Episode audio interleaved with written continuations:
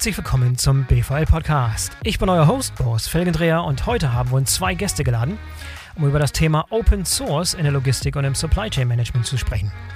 Andreas Nettstreter ist CEO der Open Logistics Foundation und Ingo Müller ist Department Head Prototyping und Testing bei DAXA. DAXA ist Gründungsmitglied der Open Logistics Foundation. Die Open Logistics Foundation ist eine gemeinnützige Stiftung, die vor rund einem Jahr gegründet wurde, mit dem Ziel, eine europäische Open Source Community aufzubauen, die die Digitalisierung in Logistik und Supply Chain Management auf der Basis von Open Source vorantreibt und logistische Prozesse durch Standard zu vereinheitlichen. Grund genug für uns mal reinzuschauen, was in diesem ersten Jahr schon so alles passiert ist und wie es jetzt erst richtig losgehen soll. Ich persönlich finde diese Initiative sehr unterstützenswert und deshalb freue ich mich, dass sich Andreas und Ingo die Zeit genommen haben, um uns mal im Detail zu erklären, warum wir eigentlich dringend mehr Open Source Projekte in unserem Wirtschaftsbereich Logistik brauchen und wie auch ihr eventuell mitmachen könnt bei der ganzen Sache. Bevor wir loslegen, noch ein Hinweis auf den Sponsor der heutigen Sendung, AutoStore. AutoStore ist die Lagerautomatisierungserfolgsstory aus Norwegen und gehört zu den am schnellsten wachsenden Unternehmen in der Logistikbranche. Der ein oder andere von euch hat vielleicht schon mal die Videos und Animationen von AutoStore-Systemen im Einsatz gesehen. Da hat man irgendwie sofort das Gefühl, so sieht die Lagerhaltung der Zukunft aus. Da wird die Ware wirklich auf kleinstem Raum super effizient und voll automatisiert durch das Lager bewegt. Vereinfacht dargestellt müsst ihr euch das so vorstellen, dass die Ware in Kunststoffbehältern gelagert wird, die in einem Aluminiumgerüst übereinander gestapelt werden Roboter transportieren dann diese Behälter zu Arbeitsplätzen, wo Mitarbeiter oder auch Roboter ein- und auslagern können. Durch dieses kubische Layout erreicht man eine extrem hohe Lagerdichte, sodass man die Lagerkapazität bei gleichbleibender Fläche locker vervierfachen kann oder auch Lagerfläche einsparen kann, je nachdem. Die Geschwindigkeit und Genauigkeit beim Kommissionieren erhöht sich auch und dabei braucht AutoStore extrem wenig Strom. In Summe spart man also Platz, Zeit und Energie. Das Ganze ist modular aufgebaut und somit sehr flexibel, sodass das System sowohl in Bestandsgebäuden als auch in Neubauten in fast jeder Größenordnung eingesetzt werden kann. Am häufigsten findet man Autostore-Systeme im Handel, in der Industrie, bei Logistikdienstleistern und mittlerweile auch im Gesundheitsbereich. Inzwischen sind mehr als 900 solcher Anlagen in über 40 Ländern im Einsatz. Wer also nach einer zukunftsfähigen Lösung für die Lagerung und Kommissionierung von Kleinteilen sucht, der kommt eigentlich nicht drum herum, sich Autostore mal im Detail anzuschauen. Am besten ihr guckt mal vorbei unter www.autostoresystem.com. www.autostoresystem.com. So, und jetzt kommen Andreas Nettstreter und Ingo Müller. Viel Spaß! Hallo Andreas, hallo Ingo, herzlich willkommen zum BVL-Podcast. Schön, dass ihr dabei seid. Hallo Boris, vielen Dank für die Einladung. Ja, hallo Boris. Jungs, ich möchte heute mit euch über die Open Logistics Foundation sprechen. Ich habe eben in meiner Einleitung schon eine ganz, ganz kleine Kurzversion, Kurzpitch sozusagen dargestellt, aber vielleicht gerne nochmal aus eurem Mund, was macht die Open Logistics Foundation so in Shortform, Elevator Pitch? Andreas, vielleicht aus deinem Munde nochmal. Genau, die Open Logistics Foundation ist ähm, ich würde sagen, die Open Source äh, Stiftung für die Logistik. Das heißt, ähm, wir haben uns als Ziel gesetzt, viele, viele Services, viele Prozesse in der Logistik zu digitalisieren und zwar gemeinsam zu digitalisieren. Nicht Einzellösungen, sondern über Unternehmensgrenzen hinweg, offen für alle Unternehmen, zu sagen, es gibt Probleme, die können wir nur gemeinsam lösen und ähm, die Open Logistics Foundation soll dafür das Zuhause sein. Das heißt, die Open Logistics Foundation ist der neutrale Punkt, an dem die Unternehmen zusammen etwas machen können, was nicht nur ihnen nutzt, sondern allen nutzt, im Endeffekt der gesamten Logistik nutzen soll. Und da vielleicht zu ergänzend, äh, dass wir das Ganze auch so machen wollen, dass wir nicht jeden Commodity Service äh, zigmal programmieren, sondern wirklich auch versuchen, Standards über äh, diesen Open Source Ansatz zu setzen. Und das Ganze ist Teil der Silicon Economy. Andreas, da vielleicht noch ein paar Dinge zu, wie das Ganze zusammenpasst. Ihr seid Teil des Ganzen, richtig? Das dürfen vielleicht vielen Begriff sein, aber vielleicht nochmal zur Erklärung, was ist die Silicon Economy und wie passt ihr unter dieses Dach sozusagen? Genau, wir sind, wir sind quasi eine, ich nenne es mal, sehr konkrete, sehr konkret aus der Silicon Economy hervorgegangen und ähm, sind eigentlich der Umsetzungsteil, der industrielle Umsetzungsteil von diesem Bild, ähm, das Professor Ten Hompel ja ähm, vor, vor ein paar Jahren geprägt hat. Und ich glaube, das Hauptziel der Silicon Economy oder die Hauptvision der Silicon Economy war zu sagen, es gibt, wir sind nicht auf der Suche nach einer zentralistischen Plattform, die alle Services in der Logistik abbildet, wo wir sagen können, es gibt bald nur noch einen Anbieter und darunter laufen eigentlich alle zukünftigen Geschäfte ab, sondern die Silicon Economy sagt, wir sind auf der Suche ja, nach dezentralen, föderalen Plattformen. Es gibt ja schon zahlreiche Plattformen in der Logistik. Häufig ist halt das Problem, dass diese Plattformen untereinander einfach nicht interagieren können, ne, nicht vernünftig zusammen funktionieren oder es ist immer mit einem riesen Integrationsaufwand verbunden. Und ähm, das, die Vision der Silicon Economy war eigentlich zu sagen, nicht diese zahlreichen Plattformen ablösen und durch eine zentrale, monopolistische Plattform ersetzen, sondern zu sagen, wir bauen ein offenes, offenes Ökosystem, wo jeder teilnehmen kann, unabhängig von der Größe, unabhängig von der Plattform, unabhängig eigentlich von seiner Funktion, die er in der Logistik erfüllt. Und das ist für mich auch genau ne, an die Anleitung äh, zur Open Logistics Foundation natürlich der Übergang, dass wir sagen, über die Open Logistics Foundation versuchen wir jetzt dieses Zielbild auch mit den Unternehmen zusammen umzusetzen und ne, den, den Weg loszugehen, den ersten Schritt zu machen. Ja, wie ist die Idee entstanden für die Open Logistics Foundation? War es immer schon Teil des Gesamtkonzepts der Vision von der Silicon Economy oder wie ist die Idee eigentlich entstanden? Äh, die, die Idee ist ähm, vor allem dadurch entstanden, dass dass wir natürlich gemerkt haben, dass in der Vergangenheit viele Lösungen entwickelt wurden. Die waren auch technisch häufig ganz gut. Trotzdem sind sie selten im Markt angekommen oder haben die breite Akzeptanz gefunden, die sie eigentlich hätte, er, ne, die sie eigentlich hätten erlangen müssen, damit es am Ende dann tatsächlich auch ein großer Erfolg wird und wirklich was in der Logistik ändert.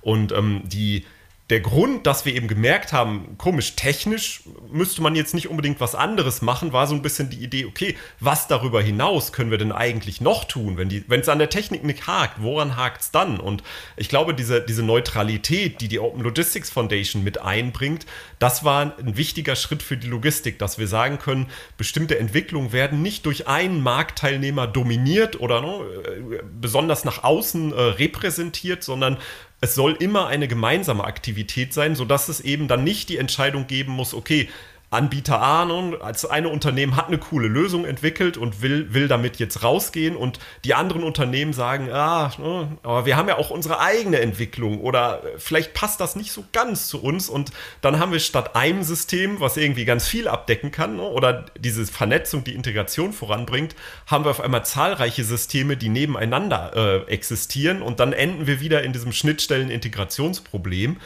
Und ähm, das, ist, das ist tatsächlich der Grund, ne, die Idee der Open Logistics Foundation ist hier, einen neutralen Ort zu bieten, an dem Entwicklungen gemeinsam stattfinden können, die dann nicht mehr nur noch von einem Unternehmen getrieben werden, sondern die über Unternehmensgrenzen hinaus mit vielen Beteiligten sehr konkret, sehr operativ ähm, umgesetzt werden können. Das, das, das war eigentlich die Idee. Äh, vielleicht kann Ingo ja noch, äh, Ingo noch mal aus Sicht von DAXA, was der Grund war, warum DAXA als Unternehmen von Anfang an gesagt hat, ne, wir, wir, finden das mhm. total gut, was zu sagen. Danke, Andreas. Ähm, ich glaube auch, dass es wichtig ist, herauszustellen, dass die Silicon Economy eben nur der Startpunkt ist von dem Ganzen. Also wir wollen ja auch weiterentwickeln und nicht nur Projekte, die aus der Silicon Economy herausgekommen sind, entwickeln, sondern auch das, was wir als Unternehmen glauben, was eben diese Services sind, die jeder anbietet und die jeder bislang selbstständig programmiert hat, ähm, die zu definieren und zu sagen, wie kann man das zusammentun und wie kann man das so tun, dass es jeder nutzen kann und wir uns halt auf die, wirklich auf unsere Kernkompetenz konzentrieren können. Und das war die, die große Idee von der Silicon, von der Open Logistics Foundation, dass wir sagen, ähm, hier arbeiten wir zusammen, hier arbeiten wir an bestimmten Projekten, an bestimmten Services, die wir äh, in der Zukunft anbieten müssen, die wir für die Digitalisierung brauchen, weil wir eben nicht mehr Papier von A nach B schieben wollen, sondern wirklich digitale Informationen untereinander austauschen. Und im logistischen Prozess ist niemand alleine. Und so sind wir eben auf die Idee gekommen oder so sind wir dahin gekommen, dass wir sagen, die Idee von der Open Logistics Foundation zu unterstützen, als Gründungsmitglied der Foundation einzutreten und äh, die Themen zu entwickeln, die wir ähm, die wir jetzt entwickeln. Ja. Aber ich glaube, da kommen wir später gleich noch drauf, genau. wo wir gerade dran sind. Ja, Andreas? Eine Ergänzung dazu, weil das, weil das auch wirklich bei, bei, den, bei den Partnern, die jetzt dabei sind, so es alle eint, war eigentlich die, die Entwicklung, dass man gemerkt hat, zukünftig geht einfach viel mehr gemeinsam. Also weg von ich mach's alleine hin zu vielleicht ist zusammen doch eine gute Idee. Und ähm, ich glaube auch, dass man das ausweiten kann, dass man wirklich sagen kann, ganz viele Entwicklungen, vor denen wir gerade stehen, die können wir nur gemeinsam umsetzen. Und ähm, ich glaube, das ist, das ist, wir sehen es ja jetzt gerade über die aktuellen Krisen, ähm, wie, wie fragil der gesamte Markt ist und wie schnell manchmal neue Lösungen entwickelt werden müssen. Ich glaube, das ist, ne, und wenn man jetzt die steigenden Energiekosten, die Engpässe ähm, sieht, ich glaube, man kann ganz viel Effizienzen heben, die einfach irgendwo schlummern einfach darüber, dass man, dass man die IT besser anbindet, dass man Services besser verbindet. Und ich glaube auch, wenn wir langfristig schauen, und das ist ja auch, ne, die, unsere Stiftung ist ja wirklich auf eine langfristige Perspektive ausgerichtet, ähm, wenn wir da in, in Sachen reingehen wie, wir wollen Transporte reduzieren, wir wollen Emissionen reduzieren, wir wollen nachhaltiger werden. Ich glaube, spätestens an dieser Stelle geht es einfach nur noch gemeinsam. Das, das kann ein Unternehmen bis zu einem gewissen Grad hervorragend machen und das machen die meisten auch schon sehr gut. Aber ich glaube, wenn ich wirklich in ja, die, die Skaleneffekte nutzen will, dann müssen wir es gemeinsam machen. Und da sind natürlich so Sachen wie gemeinsame Nutzung von Infrastruktur, die da ist, bessere Auslastung von Infrastrukturen, die da sind. Und ne, das sind natürlich Transportkapazitäten, das sind natürlich irgendwie Kapazitäten in Lagerhäusern, in Verteilzentren. Ich glaube, dafür brauchen wir eine digitale Basis, an der alle teilnehmen können, bevor wir überhaupt darüber nachdenken können, wie wir jetzt das nutzen. Aber ich glaube, das ist, deswegen sage ich, es ist eher eine langfristige oder mittelfristige Entwicklung, dieses, diese Erkenntnis zu sagen, wir müssen gemeinsam arbeiten, um die anstehenden Probleme zu lösen. Ich glaube, das ist wirklich so auch was Vereinendes, was, was, wo alle Unternehmen sagen, das treibt uns wirklich voran und da, das wollen wir wirklich angehen. Das ist aber auch ein bemerkenswerter Sinneswandel, wenn ich mir zum Beispiel die Logistikdienstleister anschaue, die bei euch Teil der Initiative geworden sind. Das sind Unternehmen, die normalerweise im knallharten Wettbewerb stehen, die sich nichts gönnen, die um jeden Marktanteil kämpfen und im, im Zweifel auch irgendwie sehr, sehr stolz sind auf ihre Eigenentwicklung und die ganz schnell auf neue Tools aufspringen zum Beispiel, um schneller zu sein als andere. Also es ist ein harter Wettbewerb. Dann dieser Sinneswandel zu sagen, wir müssen gemeinsam an die Sache rangehen, finde ich schon bemerkenswert, oder? Äh, Ingo, vielleicht nochmal aus deiner Perspektive, du, du stehst sozusagen im Wettbewerb mit den anderen Teilnehmern und vielleicht nochmal die Frage, ist das wirklich angekommen in der breiten Masse der Logistik oder ist es angekommen bei den drei oder vier Gründungsmitgliedern, aber der, die, die Message muss noch wesentlich weiter nach außen getragen werden. Ich glaube, da sind solche, solche Medien wie dieses hier, dieser Podcast, sehr, sehr wichtig dafür, dass wir das noch viel breiter nach außen bringen. Weil die Idee, äh, wir bleiben im Wettbewerb. Es ist also nicht so, dass wir jetzt ähm, ein großer Freundeskreis werden, ähm, sondern der Wettbewerb innerhalb der Teilnehmer in der Open Logistics Foundation bleibt ja erhalten. Und wir sind auch weiterhin sehr stolz auf unsere Eigenanwendung, die im Kern unseres, in unserer Prozesse uns weiterhelfen wird. Aber, was ich schon anfangs gesagt habe, die Kommunikation zwischen den einzelnen Teilnehmern in der Kette, die wird immer wichtiger und die wird immer digitaler. Die muss digitaler werden, damit sie viel, viel schneller wird und damit wir eben die ganzen Möglichkeiten auch heben können, die wir äh, durch automatisierte Dispositionen, durch Verbesserungen der Prozesse haben werden. Und genau dafür, da an der Stelle, an diesen Schnittstellen, da kommt die Open Logistics Foundation zum Tragen. Da wollen wir gemeinsame Standards setzen, wie wir Daten austauschen, wie wir Informationen austauschen und wie wir wirklich digitalisieren. Wie du schon sagst, das ist noch mit Sicherheit nicht bei jedem angekommen. Aber ähm, wenn das Verständnis eben ankommt, dass wir eben nicht darum reden, dass wir die Dispositionsprogramme einheitlich machen wollen zwischen den Teilnehmern, sondern dass wir sagen, ich will ein ECMR machen, den jeder machen muss, den jeder seit, seit, seit 50 Jahren in der, im Transportbusiness auf Papier macht. Und jetzt machen wir ihn digital, weil es einfach schneller geht, weil es einfach besser ist und weil es Papier schont, weil es andere Ressourcen schont. Mhm. Diese Idee oder diesen, diesen, diesen Gedanken müssen wir weitertragen. Und da freut es mich sehr, dass wir eben hier die Chance haben, äh, einen hoffentlich sehr, sehr großen Zuhörerkreis davon zu überzeugen, dass das der richtige Weg ist. Ja, auch ganz wichtig mal zu betonen, dass es, ähm, wenn man das, den Begriff Open Source hört, denken die meisten an Open Source Software. Ja, das, das ist ein Begriff, der ist, existiert seit vielen, vielen Jahren. Es gibt Open Source Software seit vielen, vielen Jahren. Es geht hier nicht in erster Linie darum, Software zu entwickeln und die allen zur Verfügung zu stehen, sondern es geht um wesentlich mehr. Es geht um Standards, es geht um Plattformen, es geht um Zusammenarbeit. Da vielleicht noch ein paar Dinge zu, warum das oftmals auch von außen vielleicht falsch verstanden wird. Open Source klingt immer nach Software, aber es ist wesentlich mehr dabei. Das vielleicht nochmal knackig formuliert, dass es nicht nur um Software geht. Natürlich ist die Software da. Also wir brauchen die Software, um Daten zu sammeln, auf jeden Fall. Aber wie du schon richtig sagst, es geht auch darum, die Daten zur Verfügung zu stellen, die Plattformen zur Verfügung zu stellen.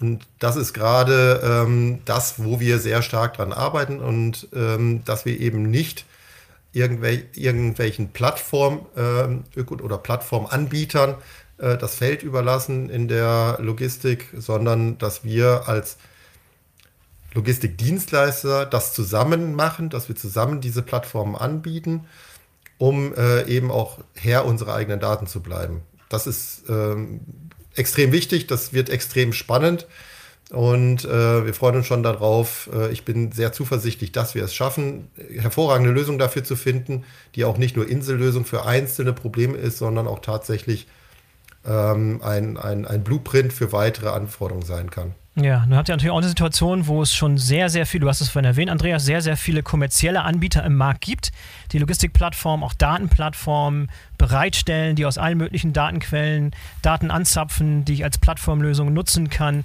Das heißt, sie sind schon sehr, sehr weit fortgeschritten. Die sind mit viel Geld unterwegs, mit Risikokapital, vielen großen Kundenkreis, kommerzielle Anwendungen, funktioniert schon sehr, sehr gut. Wie wollt ihr diesen, diesen Vorsprung, den solche Plattformen haben, aufholen? Ich glaube, wichtig, wichtig zu verstehen auch dafür ist, dass wir nicht unbedingt kommerziellen Anbietern Konkurrenz machen wollen, sondern ich glaube, ein wichtiger Punkt, und das erklärt auch nochmal de deine Frage zu den Wettbewerbern und warum die Unternehmen mitmachen, ist, dass aus meiner Sicht gibt es einen sehr großen Bereich von ja, wir haben es mal Commodity Services genannt. Also ich nenne sie mal nicht marktdifferenzierende Services, die so ein Logistikunternehmen typischerweise hat. Die brauche ich, damit der Laden läuft, damit alles funktioniert, damit ich meinen eigentlich marktdifferenzierenden Service erfüllen kann. Diese nicht marktdifferenzierenden Services oder Commodities sind aber bei vielen gleich.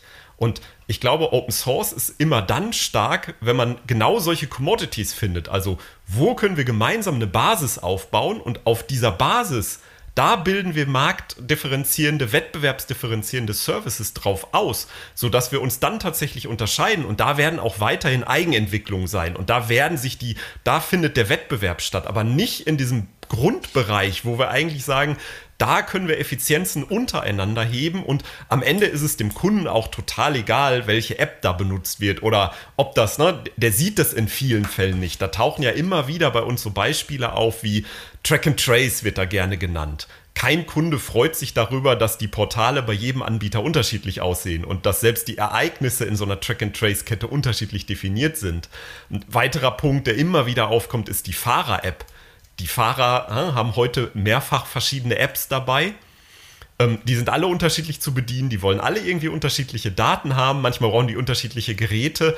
Und auch da ist es dem Kunden relativ egal, wie diese Fahrer-App aussieht. Das heißt, das sind beides Beispiele zumindest wenn ich in der breiten Logistik bleibe, Beispiele für nicht marktdifferenzierende Sachen, die in so einem Unternehmen stattfinden. Und da ist natürlich aus Open Source Sicht, ist das das Spannende. Wo ist der Überlapp zwischen den Unternehmen? Wo finde ich diese Commodities, die sowohl für, ne, für Renos, für Schenker, für Daxa, für eine DHL, für die interessant sind, wo ich sagen kann, dieser Überlapp, ich nenne es mal den kleinsten gemeinsamen Nenner, das ist eigentlich das Spannende. Warum machen wir das nicht zusammen? Und ich glaube, da wird auch aus Open Source, was ja gerne so, ne, du hattest es ja auch schon genannt, man hat so die Vorstellung, das sind irgendwie Gutmenschen, die ne, investieren Arbeitszeit und stellen das dann der Allgemeinheit zur Verfügung, wo das, wo, wo glaube ich, auch daraus einfach einen ein harter wirtschaftlicher Faktor wird. Denn ist es wirtschaftlich sinnvoll, dass alle Unternehmen zehnmal dieselbe Lösung für sich alleine entwickeln?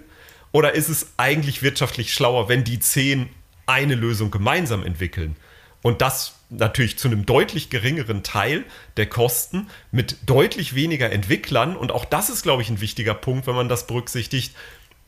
Fach- oder IT-Entwickler, Fachkräfte sind natürlich rar ist es gut, wenn ich die an, ich sag mal, Schnittstellenentwicklung binde. Das heißt, sie machen eigentlich jeden Tag wiederkehrende Aufgaben. Neuer Kunde, neue Schnittstellen, neue Integration.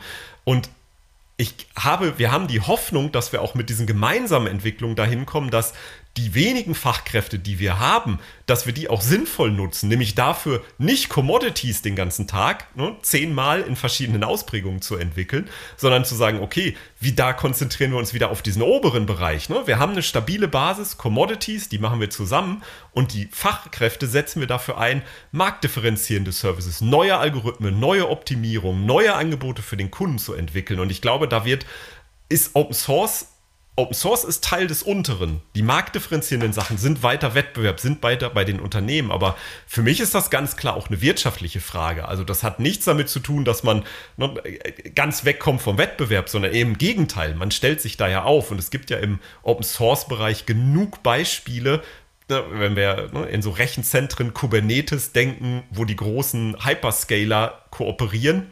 Also einen Amazon, einen Google, die einfach sagen, wir arbeiten hier zusammen wir benutzen diese gemeinsame Infrastruktur, um darauf dann wettbewerbsdifferenzierende Services aufzubauen. Ich glaube, das hilft auch, auch, ne, nehmen wir mal ein Negativbeispiel, in Zeiten von Krisen schneller reagieren zu können und Positivbeispiel natürlich viel schneller neue Services an den Markt zu bringen, weil ich eben ein stabiles Fundament habe, was da drunter liegt. Mhm, das ist ein gutes Beispiel. Inge, vielleicht nochmal nicht die Frage, ähm, wo geht denn eigentlich der Trend hin? Meine Wahrnehmung war immer so, dass gerade auf Seiten der Logistikdienstleister das immer weniger Eigen Entwicklung gemacht wird und immer mehr sich auf Best-of-Breed-Software und Plattformen verlassen wird, die extern sind. Also man verlässt sich auf Anbieter, deren Kernkompetenz es ist, solche Dinge zu entwickeln und immer weniger wird eigen entwickelt. Ist das richtig? Ist das bei euch auch so? Und, denn das klingt jetzt gerade so, als wenn ihr wieder mehr von, von dieser Entwicklungstätigkeit und euer eigenes Schicksal sozusagen zurück in die eigene Hand nehmen wollt. Ja, mit Partnern, aber irgendwie mehr Kontrolle über den gesamten Prozess haben wollt. Oder wie schätzt du das ein?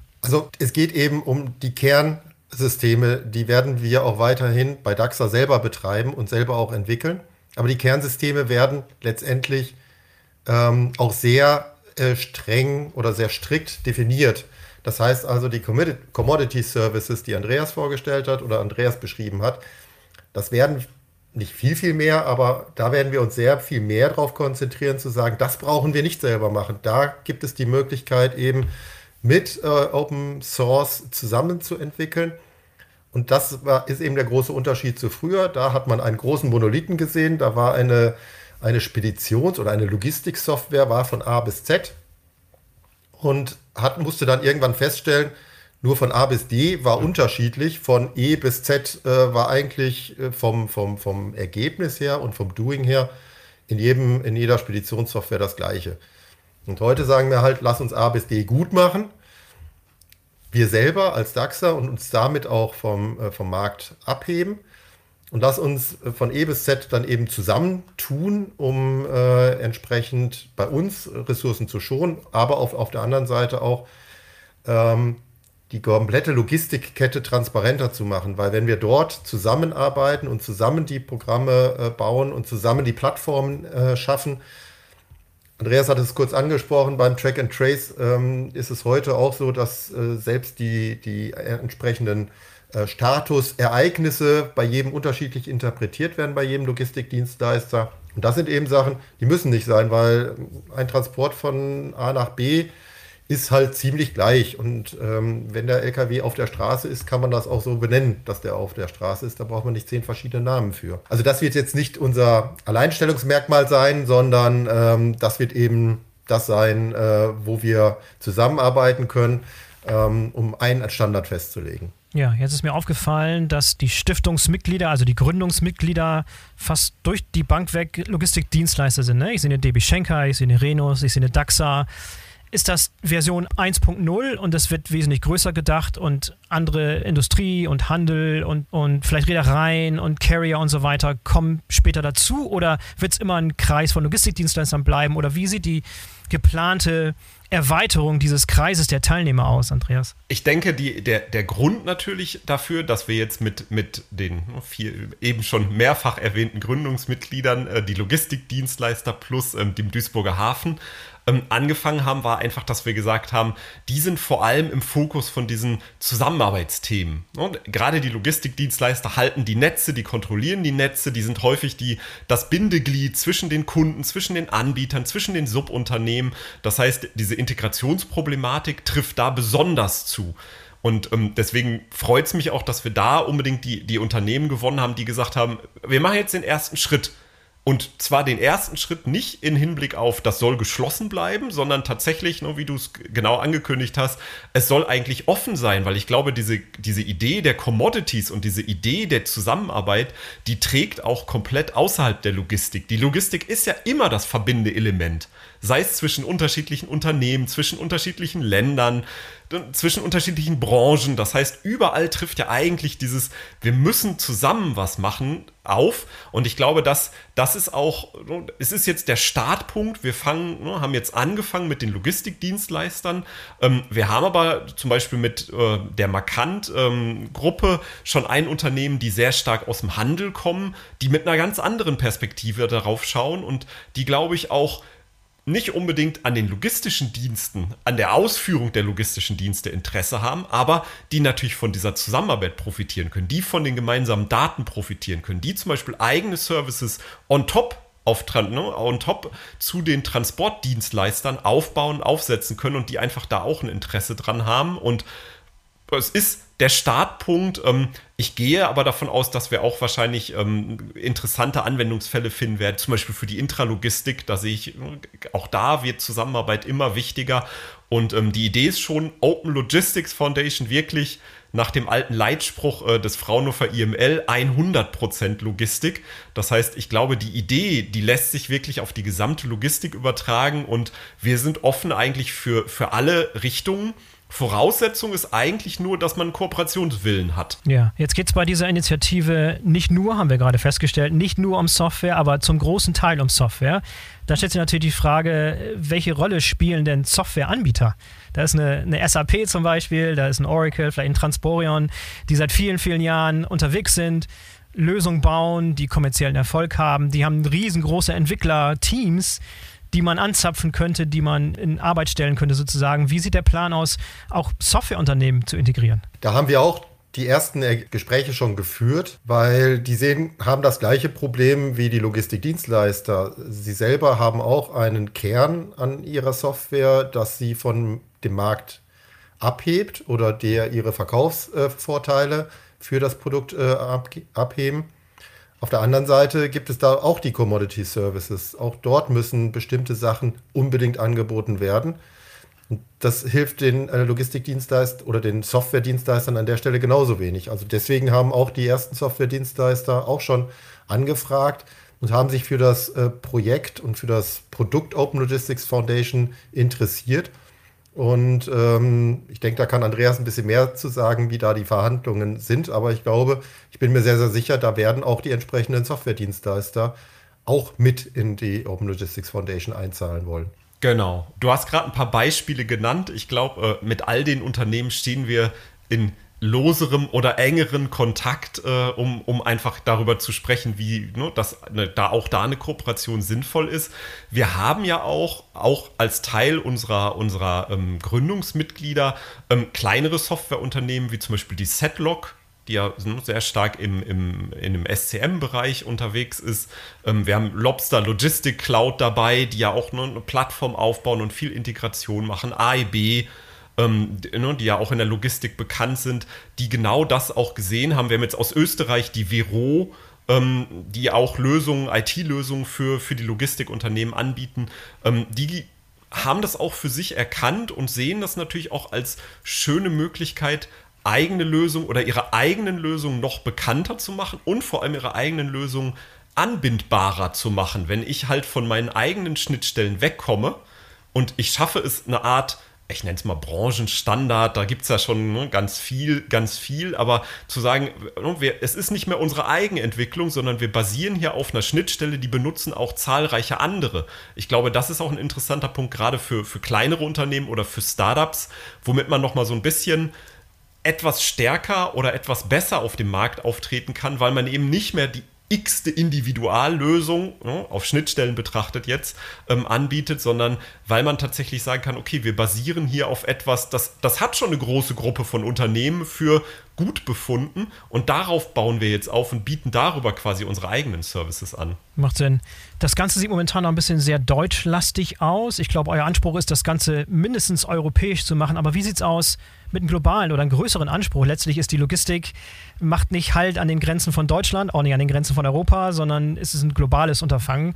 Inwiefern besteht eine Offenheit oder einfach der Wille oder die Vision, das Ganze größer aufzuziehen, US-amerikanisch, vielleicht asiatische Teilnehmer, Partner mit dazu zu holen oder soll es wirklich eine europäische Initiative sein, aus welchen Gründen auch immer? Aus dem europäischen Ausland ist es ja alleine dadurch schon äh, gegeben, dass die äh, Stiftungsgründer ja auch äh, europäische Unternehmen oder weltweite Unternehmen sind. Also wir vertreten ja nicht nur die Wünsche und die Ziele unserer deutschen Organisation, sondern äh, wir gucken dabei auch darauf, wie können wir das Ganze, was wir dort entwickeln, weltweit einsetzen.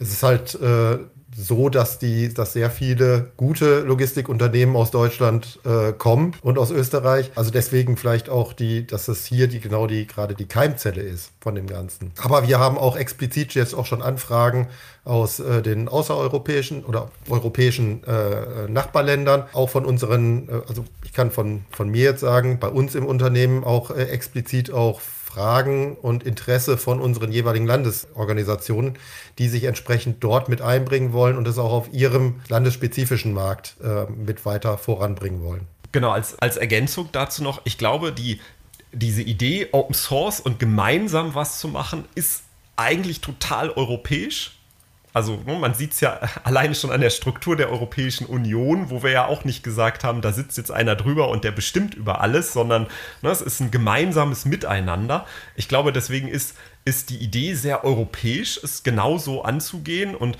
wir sagen selber über uns, wir, wir möchten natürlich eine internationale Initiative sein nach europäischen Werten. Das hört sich auch sehr schön an. Und ähm, da ist, da ist genau wie Ingo sagte, die Idee, auch da stehen wir im Austausch eigentlich mit fast und also mit Unternehmen von fast jedem Kontinent. Ich glaube, aus Australien haben wir noch keine Kontaktanfrage bekommen, aber äh, ansonsten waren, waren äh, alle, alle Kontinente dabei. Ähm, das Interesse ist groß und ich glaube, wie Ingo es auch schon sagte, dass sowas aus Deutschland kommt und aus Europa kommt, war doch für viele überraschend, weil natürlich so eine Initiative zu sagen, wir machen jetzt was gemeinsam, dann Open Source und dann auch noch frei für alle und das ist, war nicht so absehbar, dass tatsächlich, ne, zum einen, wenn man mit vielen Leuten, die so aus dem Open Source Umfeld kommen, die überrascht ist, dass die Logistik da den ersten Schritt gemacht hat und da wirklich in die Implementierung und wirklich in die Vollen geht. Das ist ein gut, ein sehr modernes Bild, was wir da nach außen vermitteln von der Logistik. Und zum anderen, glaube ich, auch aus Sicht von vielen Ländern ist es sehr überraschend, aber total positiv. Also das ist, glaube ich, eine der, der wichtigsten Punkte, die wir so gelernt haben. Wir haben ganz viele Gespräche mit ganz vielen verschiedenen Unternehmen, die natürlich ein komplett äh, breit gestreutes Interesse hatten. Ähm, die Initiative und ich glaube, diese Sache zu sagen, lass uns gemeinsam unsere Probleme lösen, das ist bei sehr vielen total angekommen. Also da, ich habe ganz viele Anfragen bekommen, wo irgendwie rauskam, ja, ne, wird Zeit oder ne, gut, dass, gut, dass äh, endlich mal die Unternehmen den ersten Schritt gemacht haben. Wir sind sofort dabei und ich glaube, man sieht es ja auch so ein bisschen an, an unserem Wachstum, was natürlich vorsichtig, wir sind ne, langsam gewachsen. Uns gibt es ja nach, wenn man äh, uns von der Gründung ähm, bei dem ähm, Deutschen Logistikkongress im letzten Jahr äh, an, anschaut und davon dann natürlich so die Probleme, die wir hatten mit Administration, Behörden und ähnlichen Gängen während Corona über die Weihnachtspause hinweg, ähm, dann kann man sich ausrechnen, dass, dass wir bald natürlich ein Jahr alt sind, aber dass wir natürlich operativ erst viel später wirklich agieren konnten. Und wir haben jetzt 16 Mitglieder und ich würde sagen, der Trend ist, dass es so weitergeht. Und ähm, ich glaube, dass das zeigt das Interesse und ich glaube auch, dass wir sehr zeitnah aus weiteren Ländern neben Österreich und der Schweiz, aus denen wir ja schon Mitgliedsunternehmen haben, ähm, wir vor allem auch aus umliegenden Ländern wie den Niederlanden, wie Spanien, wie Frankreich ähm, demnächst Mitglieder erwarten können, die einfach auch sagen, Euro Logistik müssen wir mindestens europäisch betrachten. Ne? Eine deutsche Logistik da brauchen wir erst gar nicht anfangen, vor allem wenn wir von Kollaboration sprechen. Europa ist, glaube ich, bei so Schritt 1, das ist sinnvoll, da können wir schon ganz, ganz viel machen. Und wir sehen es ja auch jetzt an, an unserer ganz konkreten Aktivität, dem ECMR, also dem elektronischen Frachtbrief, ähm, dass da einfach ein, ein Riesenbedarf an einer, ich sag mal, europäisch harmonisierten Lösung ist und darüber gewinnen wir gerade ganz viel Aufmerksamkeit und auch ganz viel Interesse außerhalb von Deutschland, außerhalb den ne, typischen Kreisen, in denen wir uns sonst so bewegen. Ja, dann vielleicht nochmal, lass uns ganz konkret eintauchen in Projekte, die ihr jetzt schon in diesem knappen Jahr bisher schon an den Start gebracht habt. Was ist da so an Projekten zu nennen? Vielleicht erstmal allumfassend, ich glaube, dass es hunderte sind, sondern es ist vielleicht eine überschaubare Liste von Dingen. Lass uns nennen, welche Projekte ihr gestartet habt, die schon zur Frucht gekommen sind und dann vielleicht ein paar rauspicken, sie exemplarisch mal darstellen, wie so ein Prozess überhaupt funktioniert. Es gibt quasi ein, ähm, das, das konkreteste Projekt und da ist Ingo genau der richtige Ansprechpartner für, ähm, ist tatsächlich der ECMR, der elektronische Frachtbrief. Ähm, das ist das, wo wir am weitesten sind und auch tatsächlich gerade ne, mitten, mitten in der Anwendung stecken. Ähm, wir haben ansonsten noch weitere, ich nenne es mal Ideen oder Projekte in Anbahnung. Ähm, das sind auch keine Geheimnisse. Das sind die Beispiele, die ich vorhin schon gesagt habe. Da geht es um sowas wie Track-and-Trace-Lösungen. Ähm, Track-and-Trace-Lösungen intermodal, dann wird es besonders spannend. Ähm, es geht um sowas wie eine Fahrer-App. Ist es sinnvoll, da was zusammenzumachen? Ähm, da geht es um so Sachen wie äh, Prognosen, Forecasting, also sei es sowas wie Ankunftszeitprognosen. Ähm, auch ein Riesenthema, betrifft auch alle, die irgendwas mit Logistik machen. Wartezeitprognosen, weiterer spannender Punkt, wo ich auch ganz häufig einfach alleine auch gar nicht so viel ausrichten kann, weil ich darauf angewiesen bin, dass weitere mitmachen. Und ähm, wir haben als weiteren Schwerpunkt, das ist auch gerade in der Ausarbeitung, also da findet noch keine Entwicklung statt, sondern da geht es wirklich drum, ich hatte es ja am Anfang schon mal so den kleinsten gemeinsamen Nenner genannt, da geht es jetzt wirklich drum zu, zu schauen, wo ist diese Überlappung und wo ist die Zusammenarbeit wirklich sinnvoll. Und ähm, da gibt es noch das, das Thema, es hat noch es hat noch nicht so einen griffigen Namen, äh, weil es gerade in der Entstehung ist, aber so alles rund um Zug, Waggon, ähm, Schienenverkehr, weil wir da einfach auch sehen, da sind sehr viele Partner involviert. Das ist natürlich auch durch unsere Partner, ne, wie den Duisburger Hafen, die sehr, sehr viele Schienenverkehre machen. Über, ähm, über die DB Schenker ist natürlich auch die DB Cargo dabei, ähm, wo es auch einfach darum geht, können wir da nochmal zu einer Harmonisierung beitragen oder auch bestehende Lösungen aufgreifen. Das heißt ja nicht, und das ist, sehen wir auch gleich beim ECMR, wir wollen ja jetzt nicht alles neu machen. Im Gegenteil, es geht ja bei uns darum, Sachen in die breite Anwendung zu kriegen. Das heißt, wir wollen nicht alles neu machen oder uns jetzt die x-te Lösung überlegen, sondern schauen, was ist schon da, was können wir aufgreifen und wo müssen wir vielleicht nur noch ein klein, kleines Tüpfelchen oben draufsetzen, damit es dann in einer breiteren Akzeptanz landet und wirklich von, von mehreren involviert wird. Und das, das sind, es gibt noch zahlreiche weitere Ideen, das jetzt mal so als groben Überblick, aber ich glaube, das Spannendste ist tatsächlich gerade das, das ECMR. Ja, bevor wir da ins Thema einsteigen, ist mir gerade aufgefallen, dass das ein sehr, sehr bunter Korb an verschiedenen tollen Ideen sind mit einer sehr, sehr großen Bandbreite. Da stellt sich natürlich die Frage, wie, wie kommt ihr genau auf diese Projekte? Wie werden diese Projekte ausgewählt? Das klang fast ein bisschen willkürlich, weil ihr könnt Millionen Dinge machen. Ihr habt euch für diese, keine Ahnung, 2030 entschieden. Aus welchen Gründen? Welches Gremium oder welche Gruppe von Leuten, welche Firmen entscheiden, was gemacht wird und was nicht gemacht wird? Man muss sich halt irgendwie fokussieren, um das Ganze auf die Straße zu bringen. Wie werden diese Projekte ausgewählt? Genau. Also grundsätzlich erfolgt die ähm, Auswahl der Projekte immer im, im gemeinschaftlich mit allen Mitgliedern. Und ähm, im Prinzip die, die einbringen, eine Idee einbringen kann jeder in die Foundation und in den äh, entsprechenden Unterstützungsverein. Und jetzt besteht die Notwendigkeit, eben ents und entsprechend Unterstützer zu finden, damit man eine Working Group bilden kann, damit man eine Arbeitsgruppe bilden kann, die diese Idee zusammen weiterentwickelt. Und so ergibt sich das automatisch, wenn ich eine gute Idee habe, äh, die von mehreren, wo mehrere den, den Bedarf sehen und auch bereit sind, da mitzuarbeiten, dann bildet sich damit eben auch die Arbeitsgruppe automatisch.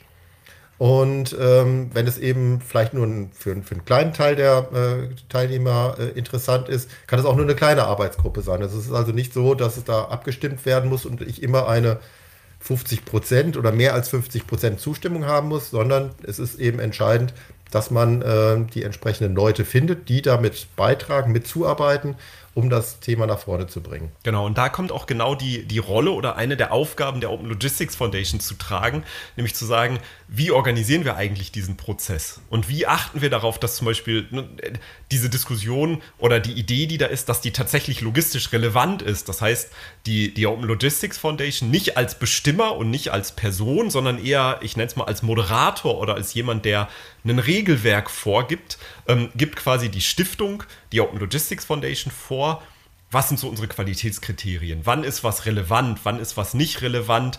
Ist das wirklich eine gute Idee, das als Open Source zu machen? Auch dafür gibt es ja bestimmte Kriterien und die Open Logistics Foundation begleitet quasi die Unternehmen auf diesem Weg.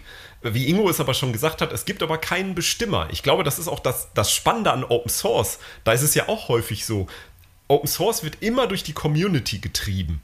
Und eine Community kann ich nicht zentral kontrollieren und bestimmen, was sie zu tun haben. Sonst gehen sie einfach weg und machen es woanders. Also, ne, wenn, wenn eine grandiose Idee entsteht und ich sage äh, den ganz motivierten Leuten, die sagen, wir sind bereit, da eigene Entwickler reinzubringen, eigene Kapazitäten reinzustecken, wenn ich denen sage, ja, aber hier dürft ihr das nicht machen, ja, dann werden die sich natürlich umdrehen, gemeinsam irgendwo anders hingehen und es dort machen. Das heißt, das ist ja das Schöne an Open Source, dass wir eben nicht dieses Problem haben, da taucht auf einmal ein dominierender Partner auf, der verhindert was oder ne? Das war auch natürlich zu Beginn äh, so die Diskussion, wie stellen wir denn sicher, dass das auch wirklich fair abläuft. Aber ich glaube, Open Source ist da ein schönes, schönes Mittel.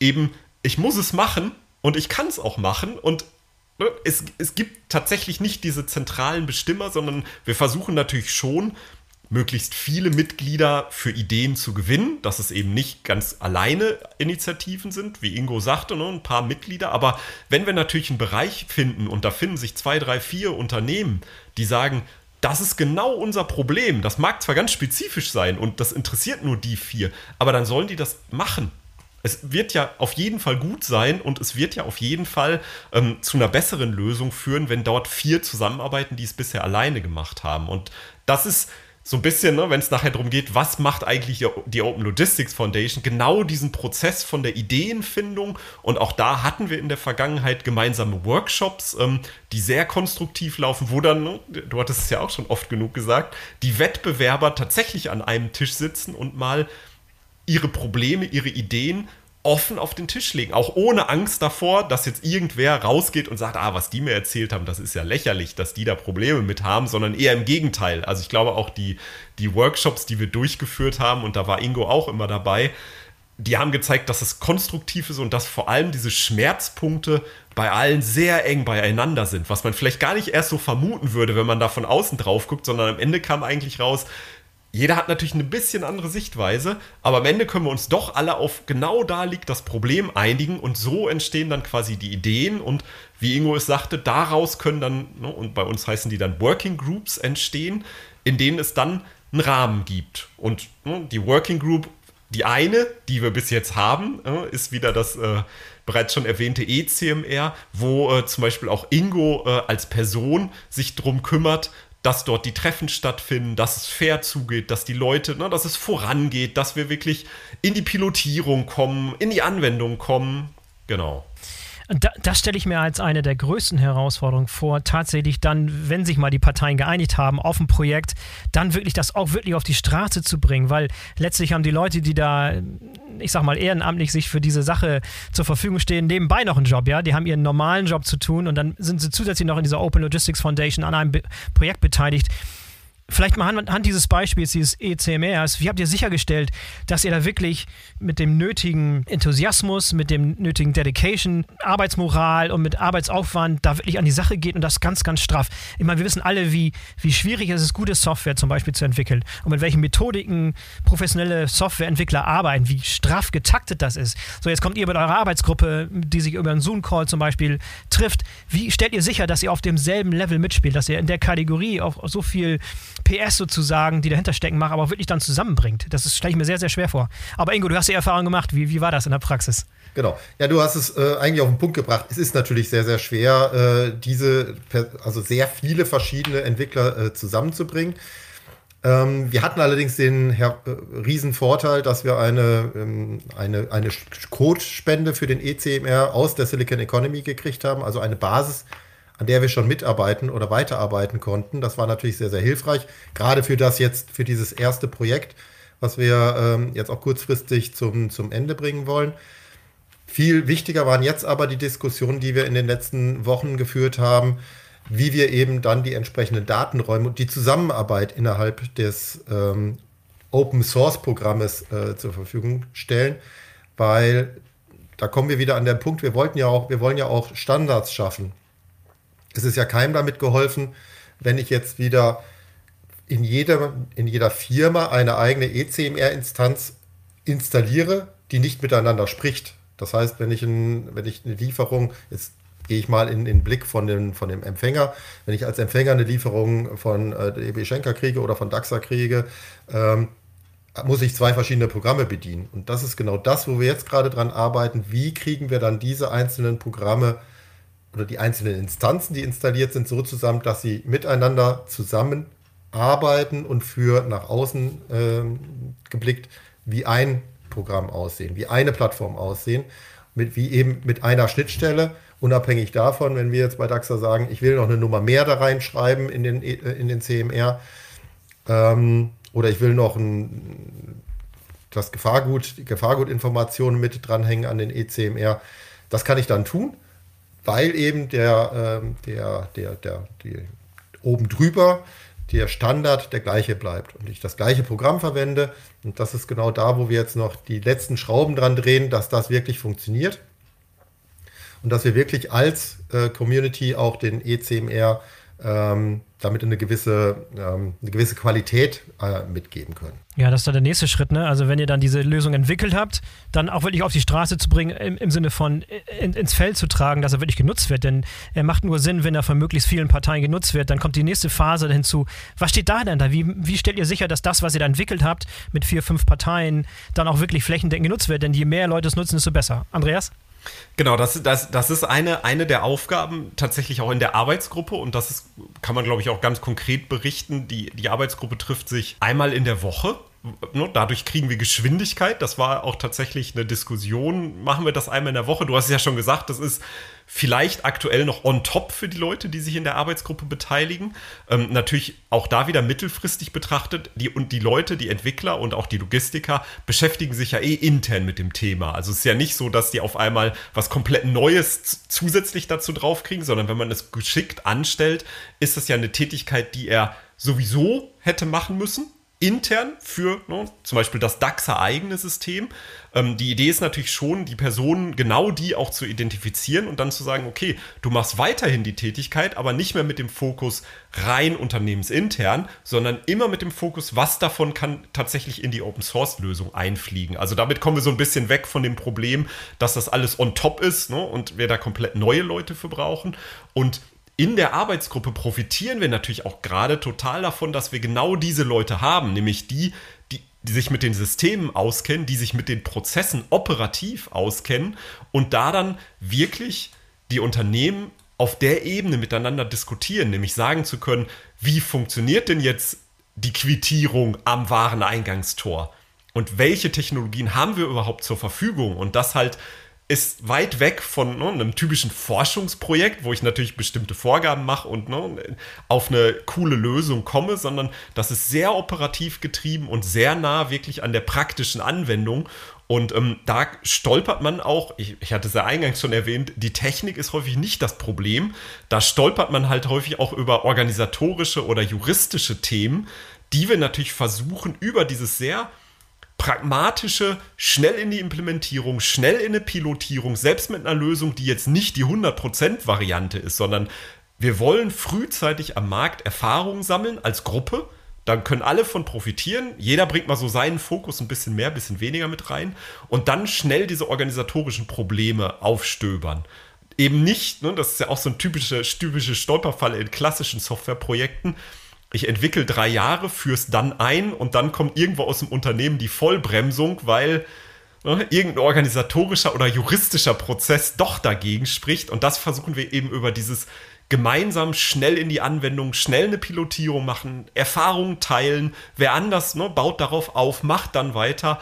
Diese, diese Hemmnisse, die häufig erst am Ende auftauchen, früh, ich sag mal, hervorzulocken und da dann auch wieder zu überlegen, wie gehen wir damit um? Denn auch da brauchen wir am Markt, um eine Akzeptanz zu erreichen, eine Einigung auf einen bestimmten organisatorischen Prozess. Wenn jetzt ne, einer, eine, einer der Partner sagt, ja, wir verzichten jetzt auf digitale Signaturen, weil das ist alles ganz, alles viel zu kompliziert, und alle anderen bieten das aber an, wird er wahrscheinlich ein Problem haben. Ne? Dann wird er sich anhören, warum macht er das so? Wenn aber alle sagen, okay, wir treffen uns in der Mitte, wir haben eine Lösung gefunden, die kommt, ne, ist den Unternehmen die kommt den Unternehmen gelegen und sie ist vom Kunden akzeptiert, dann ist das einfach äh, ein ganz, ganz guter Punkt, den wir, den wir da einsetzen können und von dem wir gerade total profitieren, dass wir eben auf dieser sehr operativen Ebene unterwegs sind. Ja, das sind enorme Vorteile, die da ausspielt, gerade weil diese Anwendungen genau da verwendet werden, wo sie entwickelt werden. Ne? Das ist ja oftmals nicht der Fall. Trotzdem stellt sich mir vielleicht die Frage, wenn man erfolgreich sein will, auch mal ein bisschen größer denkt, da muss man früher oder später wahrscheinlich noch mehr gute Entwickler an die Sache ranbringen. Äh, und die sind im Zweifel nicht unmittelbar beim Logistikdienstleister anzutreffen. Will ich keinem zu nahe treten. Ihr habt da sicherlich tolle Entwickler, aber wahrscheinlich ist der Bedarf an guten Talenten, die gut entwickeln können, auch viel, viel größer als das, was die Teilnehmer jetzt in, innerhalb eines Logistikdienstleisters anbieten können. Ist angedacht, dass man irgendwie zum Beispiel Freelance-Entwickler mit reinholt, um das Ganze noch ein bisschen mehr Firepower zu geben?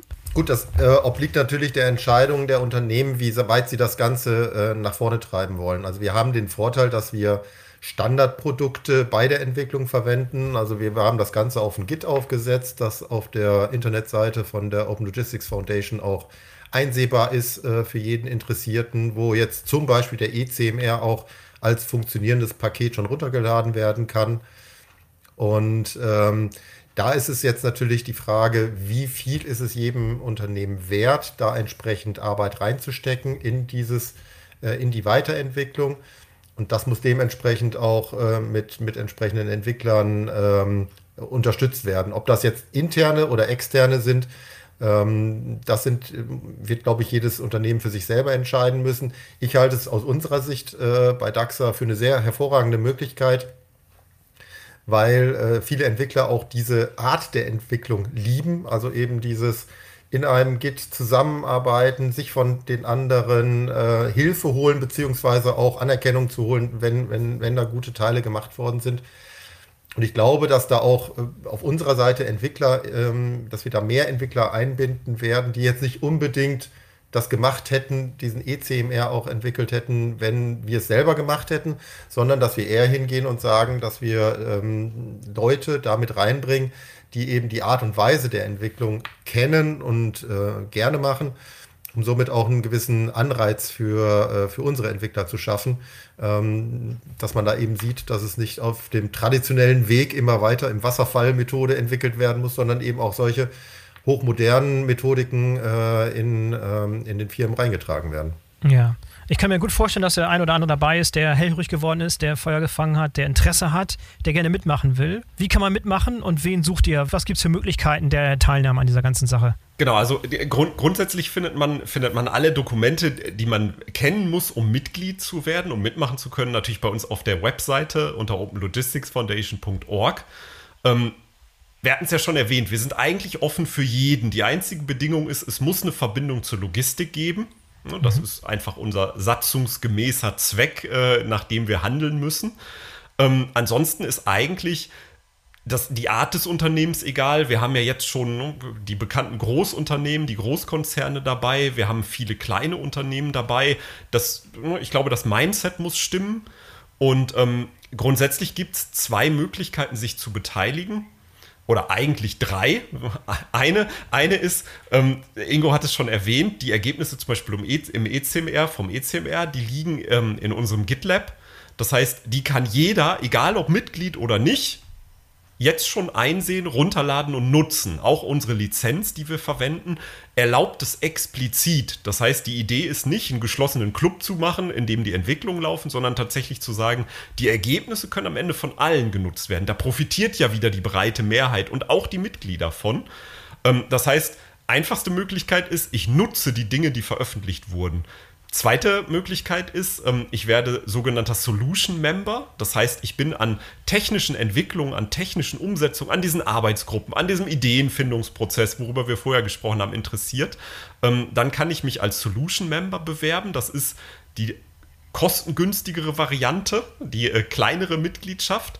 Und ähm, es gibt die als die höchste Stufe quasi die, die Strategic Member. Das sind zum Beispiel unsere Gründungsmitglieder, ähm, die gesagt haben, diese gesamte Idee um Open Source, die finden wir so gut und so unterstützenswert, dass wir einfach wirklich da auch Geld investieren und einen hohen Beitrag bezahlen, um auch einfach die Langlebigkeit und ne, die Neutralität abzusichern.